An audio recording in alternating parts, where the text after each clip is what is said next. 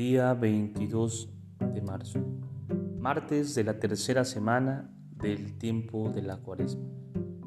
nombre del Padre, del Hijo y del Espíritu Santo. Amén. El Espíritu Santo es el amor que une al Padre y al Hijo. Y por eso es el que realiza también la unidad entre nosotros. Él es quien derrama el amor en nuestros corazones, para que podamos amar de verdad, construir puentes sobre los ríos que nos separan, destruir las barreras que nos dividen. Es importante darse cuenta de la relación tan íntima que hay entre el Espíritu Santo y cada acto de amor que nosotros hacemos. Cuando estoy amando a un hermano, estoy haciendo una experiencia de la persona del Espíritu.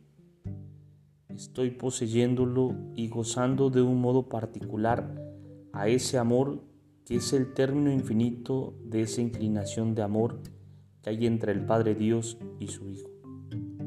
Es difícil entenderlo, pero es maravilloso tratar de vivirlo, reconocer la proyección infinita que tiene un solo acto de amor sincero.